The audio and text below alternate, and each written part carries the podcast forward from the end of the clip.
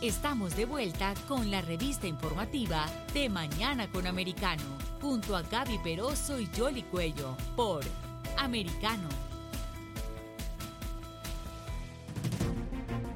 Continuamos con más informaciones aquí en De Mañana con Americano y bueno, recordando esas eh, declaraciones que daba la primera dama de Estados Unidos, Jill Biden, en donde usando ese estereotipo de que prácticamente todos los hispanos somos mexicanos y en particular nos convirtieron esta vez en tacos, ahora la oficina de la primera dama se disculpa. Para hablar de este tema, adicionalmente del tema de la popularidad del presidente de Estados Unidos, Joe Biden, quien ayer, eh, tras ser consultado por un periodista, decía que sí, que los demócratas votarían por él, eh, haciendo a un lado justamente lo que decían que no quieren que él sea el candidato para las próximas eh, eh, elecciones. Hemos invitado a Carolina Amesti. Ella es candidata al Distrito 45 de la Cámara de Representantes de Florida.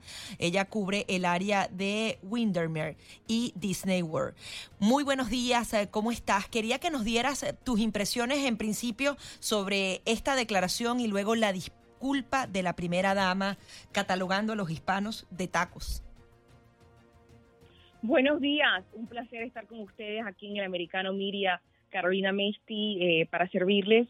Realmente la primera dama eh, Joe Biden es, vemos la, la narrativa, cómo ella habla de los latinos, de los hispanos, relacionándonos con un, con un taco. Ella menciona otras culturas y otras referencias, más sin embargo, aquellos que viven en Texas los menciona como un taco. Eh, realmente es muy triste. Y ella, ella sabe que realmente hizo un error y la izquierda radical eh, está cambiando la narrativa sobre la comunidad latina. Vemos que hace unos días nos llamó Latinx, o sea, la comunidad latina no sabe ni qué es Latinx.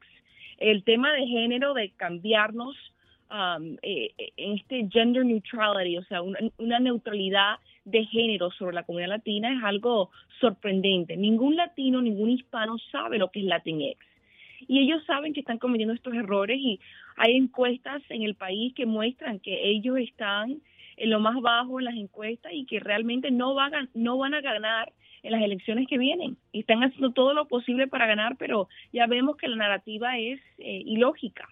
Claro, ahora que mencionas esas encuestas precisamente y como está en juego eh, eh, a nivel federal el control del Congreso, la Cámara y el Senado con las elecciones eh, de noviembre, eso es lo que están reflejando, que las personas de clase media están más preocupadas por lo que está pasando con la economía y de pronto no con toda esta serie de temas sociales. ¿Cuál crees tú que va a ser ese impulso y esa, esa, ese cambio también que se está produciendo, sobre todo en algunos estados donde la comunidad hispana juega un papel importante a nivel electoral?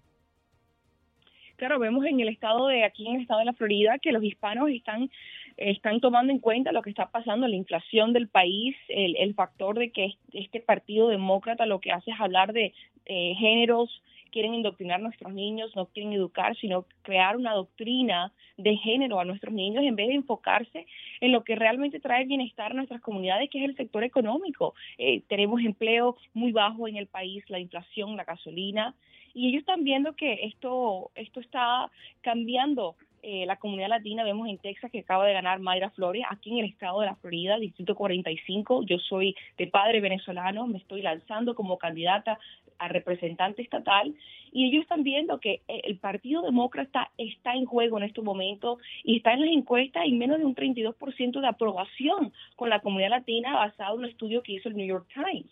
Eh, muestra que el índice de aprobación de Joe Biden está solo menos del 32%. Ellos están enfocados en lo que realmente la comunidad latina eh, no les interesa. La comunidad latina es una comunidad como como saben que es pro Dios, pro familia, pro libertad. Muchos vienen de países en el exterior donde las libertades fueron eliminadas, como el país Cuba, Venezuela, el socialismo, el comunismo, y, y ellos están cometiendo estos errores graves, están destruyendo nuestro país y gracias a Dios la comunidad latina se está levantando y van a ver las elecciones de noviembre donde nuestra comunidad va a ser una parte fundamental en obtener de nuevo la Cámara Alta y la Cámara Baja de nuestro país. Sí, quería también explorar contigo sobre esas candidatas de Texas eh, que son republicanas y que cada vez ganan más el apoyo popular.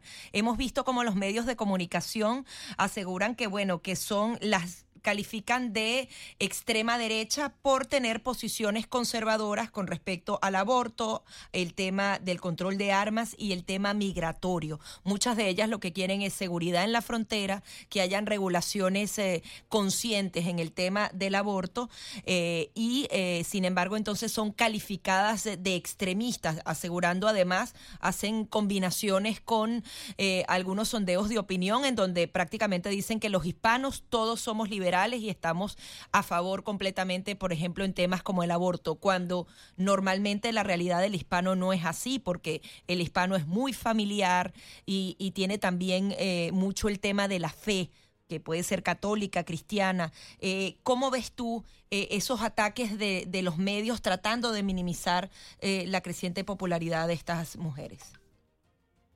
Los medios de comunicación y el Partido Demócrata está cometiendo un grave error que va a beneficiar al Partido Republicano y lo estamos ya viendo en el caso de Texas con Mayra Flores. O sea, el, el Partido Republicano es un partido que está a favor de la, la protección de seguridad nacional, eh, pro vida, pro familia, eh, pro libertad religiosa. Y eso es lo que la comunidad latina eh, realmente tiene como fundación. Nosotros somos una comunidad que amamos la familia, somos bien familiares. En el caso mío, yo tengo 27 años, soy candidata a la representación estatal, no estoy casada y todavía vivo con, vivo con mis padres, porque es la parte fundamental, la estructura familiar, donde la joven sale de su casa, cuando se casa, la joven sale de su casa y, sale casada, nosotros tenemos una estructura muy conservadora familiarmente, incluso más que la comunidad americana eh, blanca. Entonces, ellos están cometiendo un error grave en atacar la familia. Ellos están atacando a la familia, los principios morales, los, los principios que realmente la comunidad latina tiene como fundación. Y eso le va a costar muy alto en estas próximas elecciones. Ya lo estamos viendo en el caso de Texas. Es sentido común proteger nuestro Estado, es sentido común proteger nuestro país. Todo país en Latinoamérica tiene un border. Vemos en el caso de Guatemala, están protegiendo eh, su border con entre otros países porque mucha gente está cruzando la frontera a Guatemala para pasar a México, para pasar a Estados Unidos. Eh, todo país tiene el derecho de protegerse y el Partido Demócrata piensa que Estados Unidos no tiene el derecho de protegerse, que cualquier persona puede venir a nuestro país ilegalmente, incluso terroristas, incluso personas de otros países exterior. Esto no se trata de Latinoamérica, esto no se trata de la comunidad latina, esto se trata de la seguridad nacional.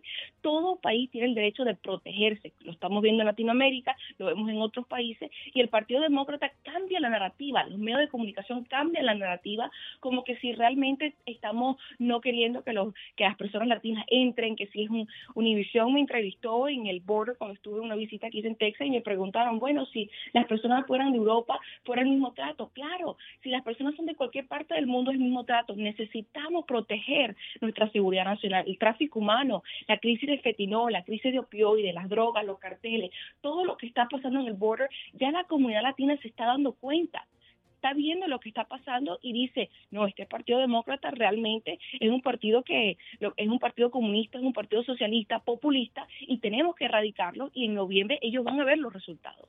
Ahora, una de las cosas que es real es que la comunidad latina dentro de los Estados Unidos no es monolítica. Si bien es cierto, nos hemos convertido en, la minoría más grande del país y quizás, o sea, por eso el enredo que tuvo la, eh, primera dama cuando estaba pronunciando el discurso para tratar de marcar esa diversidad, pero eh, eh, no le salió como esperaba. ¿Qué fue lo que te motivó a ti a decidirte incursionar en la política?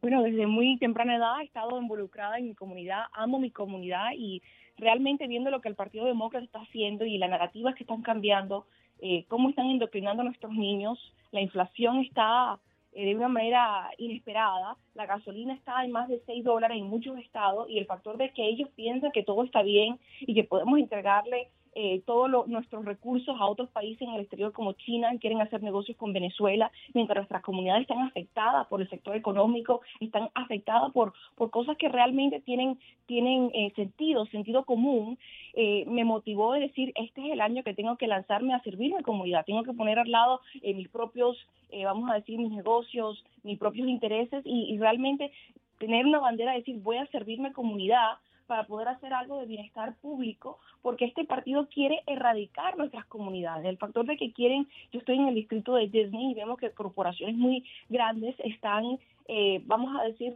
técnicamente indoctrinando a nuestros niños, hablando de género, hablando de temas niños de 6, 7, 8, 9 años, que no tienen nada que ver con el tema de, género a esa edad. Ellos están para estudiar leyes, eh, eh, matemática, ciencia, eh, temas de sentido común que uno va a la escuela a aprender, no temas de género.